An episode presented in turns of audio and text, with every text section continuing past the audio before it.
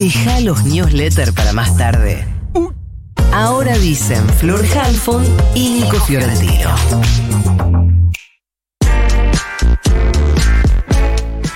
Siete y media en punto, 16.2 la temperatura en la ciudad de Buenos Aires y Delphi nos va a llevar hacia dónde. Bueno, vamos a hablar de género y jubilaciones porque la desigualdad, los oyentes de Futurock saben que se puede rastrear en todos lados. Claro. Eh, ¿Qué pasa con las mujeres durante su vida activa? Porque esto vamos a ver cómo se refleja después cuando llegan a, a- a la edad adulta, más adulta y tienen que jubilarse. Sí. Sabemos que las mujeres se ocupan de la mayoría de las tareas de cuidado y del hogar. Según una encuesta del INDEX, se ocupan del 77% de las tareas de Ah, cuidado pero del hogar. 23 no. No, bueno, una, una ayudita. De, decir las dos no cosas. quiere decir que el resto lo hagan los hombres, quiere decir que por ahí no lo hace que lo hace nadie. un no, animal decí las dos, co- decí de las dos cosas. Y le dedican en total 6,3 horas eh, a estos trabajos por día, que es casi otra jornada laboral. Esto está Total, claro, ¿no? Total. Después, ¿qué pasa? En el sector del empleo remunerado, las mujeres tienen una incidencia del desempleo más alta que los varones. Hoy la tasa de desempleo de las mujeres jóvenes es de 18%, o sea, 10 puntos más que, la media general. Y también trabajan más en la informalidad, o sea, la mayoría de las mujeres que trabajan en la economía popular o, informal eh, son mujeres, casi el 60%. Jóvenes en esa categoría de es eh, menos de 30, ¿verdad? Jóvenes 29, 29, es claro, es hasta menos de 29, 30, menos sí. de 30. Es decir, muy jóvenes, Sí. pero, pero igual. Eh, ahí como que se, se suma la complejidad de- de- del ingreso de laburo de todas las personas jóvenes con el de las mujeres y encontrás como el segmento más golpeado de todos, más complicado. Bueno, ¿qué pasa? Esto se refleja durante la vida pasiva, es decir, al momento de jubilarse, y las mujeres muchas veces llegan a los 60 años, pero no tienen los 30 años de aportes, entonces no se pueden jubilar aunque hayan laburado toda la vida. Y hasta ahora la única alternativa que tenían eran las moratorias. Esto de que te jubilás, pero se te empieza a descontar esos aportes, aportes que adeudás en, en tus saberes. Ah, no Claro, cobras porque- el 100% de la jubilación, sino que te van descontando lo que te falta de aportes para de alguna manera que empieces a cobrar, que fue una política, eh, creo que en el primer gobierno de Cristina Fernández de Kirchner. Nadie podría estar en contra de que cobre la- eh, eh, no solamente las mujeres que eh, no aportaron durante su vida, sino un montón de gente que no aportó y trabajó durante su vida. Lo que pasa es que de algún lado la plata tiene que salir y si la gente no lo aportó hay que sacarla de algún lado y ahí es donde hay una Igual cuestión. eh, no es así.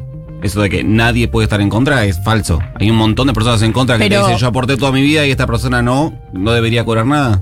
Bueno, está bien. Eso Eh, Estoy hablando como- de la gente de bien. Sí. es, eh, es patético, pero es así. Sí. Sí. como elemento se suma que en el último tiempo hubo mucha gente que ingresó por moratorias al sistema jubilatorio y hoy la mayoría de los jubilados están jubilados con moratorias. Entonces ahí es un argumento. La mayoría. Sí. Eh, bueno, ¿y qué pasó? El año pasado eh, el gobierno, la ANSES, decidió lanzar un, un programa que es como una alternativa a estas moratorias que dice, bueno, yo voy a reconocer las tareas de cuidado como trabajo. Criar niñes, sobre todo, es un trabajo, tal vez Nico lo sabes, aunque no sos mujer Sí. en este caso.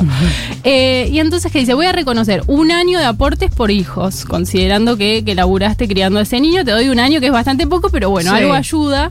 Y eh, hay algunas cosas que, por ejemplo, si el niño eh, es adoptado son dos años, si tiene una discapacidad se, con- se suma un año más, si estuvo cubierto por la UH son dos años también. ¿Y qué pasó cuando salieron con, con ese programa? En seis meses que pasaron desde el inicio, y esta es la noticia de por qué estamos hablando de esto, en seis meses 150 mil mujeres con esa pequeña ayudita iniciaron su trámite de jubilación y 100 mil mujeres O ya sea, la con tienen. ese cálculo alcanzaron a, a- a cubrir la cantidad de años que a necesitaban. completar sus aportes. Se alcanzó en seis meses casi el universo total, que era 155 mil de mujeres que se creía que les faltaba un puchito para poder ingresar al sistema. O sea que estaba bien pensado, porque, ah, uno dice un año es poco por hijo, pero estaba bien pensado porque se calculaba que era lo que les Estaba bien faltaba. pensado y además Claro. lo bueno es que ahí se te reconoce como aporte del laburo y significa que, que no te reduce los saberes, digamos, a diferencia de la, de la De la moratoria. moratoria. Ujú. Y después hay otra situación para la que también hubo un- una iniciativa del gobierno, que es como una situación espejo porque eh, alcanza sobre todo a los varones. Los que están en esta situación son 90% varones. Son personas que se quedaron sin laburo después de los 50 o cuando ya eran grandes y aunque tienen los 30 años de aportes no les da la edad. Y ahí qué problema hay, que, que lo sabemos, la gente que se queda sin laburo cuando es mayor le cuesta muchísimo volver a La insertarse. reinserción, sí. porque hay mucha discriminación en las búsquedas laborales. Yo hablaba con gente y me decían, bueno, si, si lográs que, que te tomen la entrevista y pasar todas las instancias, después llegás a la revisación médica y al menos presión tenés. Entonces, como decía, es, es imposible desde ese punto de vista. Y hay una situación de muchas personas mayores que se quedaron sin laburo, por ejemplo, por una fusión en la que limpian una parte, o sea, sacan una parte de los empleados y a quienes sacan, a los que tienen más antigüedad o porque cierra la empresa. Que en general son de salarios más altos. Totalmente. Son los más capacitados, eh, segurísimo, y, eh, y eso los transforma seguramente en Sí. personas con salario más alto. Y, y para una nota como que hablé con muchas personas en esta situación y, y me decían, de repente yo, es, eh, yo soy licenciado en recursos humanos, lideré como procesos regrosos en, en- en grandes compañías, me quedé sin laburo y empecé como a bajar mis pretensiones, a esconder mis títulos, porque de repente me daba cuenta que para gente de mi edad lo único que podía, a lo único que podía aspirar era ser casero, cuidador, vigilancia. Entonces hay mucha gente en esa situación, el- la, la informalidad parece como la única opción muchas veces, también porque agarrar laburos que, que por ahí son, son de baja calificación y mal pagos no les convienen, porque después cuando te jubiles necesitas como que el salario... eh, para que se te calcule una ver mejor sea Sí. el último que tuviste de, de la empresa de la que te echaron.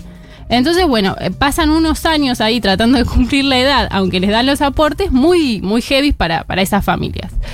Eh, entonces, en octubre de 2021, por iniciativa de un grupo de, de estas personas mayores, se sancionó un régimen de excepción que permite la jubilación anticipada para personas desempleadas que tengan los 30 años de aportes. Y esto es para mujeres con 55 años, o sea, a partir de 55 años, y para varones a partir de 60. O sea, esta chica, cinco años el umbral jubilatorio para, eh, en este caso, mujeres y, y varones que de 60 a 65. Totalmente. Eh, en cuatro meses que pasó, 14.000 personas iniciaron el trámite y más de 9.000 eh, ya tienen su jubilación gracias a este programa. Y ayer hubo una novedad porque salió una resolución en la que el Ministerio de Trabajo amplió un poco la posibilidad de acceder a esto. ¿Por qué? Porque definió que se va a contar como tiempo de aporte también las licencias de maternidad, porque había mujeres que de vuelta le faltaba un puchito ahí Claro. porque no les contaban el tiempo que habían tenido de licencia de maternidad. Estoy trabajando, hermano. Claro, estuve trabajando, está bien, formalmente no estás aportando a la seguridad social en ese momento, que era como la trampa Pero legal, si estás empleado. pero estaba activa, estaba Claro. trabajando. Eh, ahí el punto es que las licencias por maternidad, quien paga los salarios es el Estado. Claro, la excusa formal era esa. Y, pero también, eh, también se reconoce como tiempo de aporte el tiempo que cobraste el seguro de desempleo. Eso eh, Mira vos. Sí, es un reclamo que le habían hecho y con eso se estima que hay muchas más personas que están en condiciones de acceder a su jubilación anticipada. Hay que entender que esto habla de la necesidad, porque no es que la gente quiere ver cómo se tiene un extra para. O sea, esto habla profundamente de la necesidad. Nadie estaría reclamando, o no sé si nadie, pero quiero decir, no, no se vería. No es impresionante lo del pájaro, es como una cosa que no se Empiezan a hablar ustedes, ustedes dos, ¿eh? A mí no me interrumpe A el vos, pájaro. el por se está por jubilar, por ahí falta Estaba escuchando.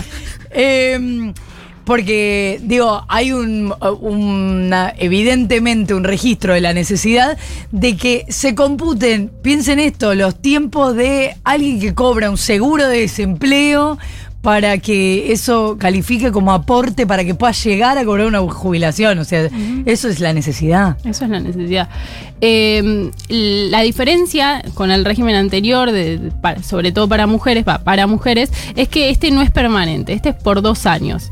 ¿Por qué? Porque suele ser una herramienta, esto ya se hizo, estuvo abierto entre 2004 y 2007, porque eh, suele lanzarse después de un periodo de crisis fuerte en la que se, se asume que mucha gente se quedó sin empleo, que mucha gente tal vez sea mayor y, y esté muy Es una complicada. herramienta para ampliar el umbral de la seguridad social, básicamente. Exactamente. Eh, así que bueno, va a estar abierto por dos años más y, y bueno, son buenas noticias. Esperemos que no las escuche el FMI, lo único. Ah, y ella que trajo buenas noticias dos días seguidos, ¿viste? La, la, la- contenta. la presionás un poquito y te dices, ay, bueno, yo voy a encontrar las buenas. Está re que te. Tengo, tengo unas malitas para después. no, o sea, Uy, mirá cómo te, te amenazas. ¿Eso es para así. hoy o semana que viene? ¿Cuánto están dando? Para hoy, para hoy. Depende Bueno. cómo quieran terminar el viernes. No.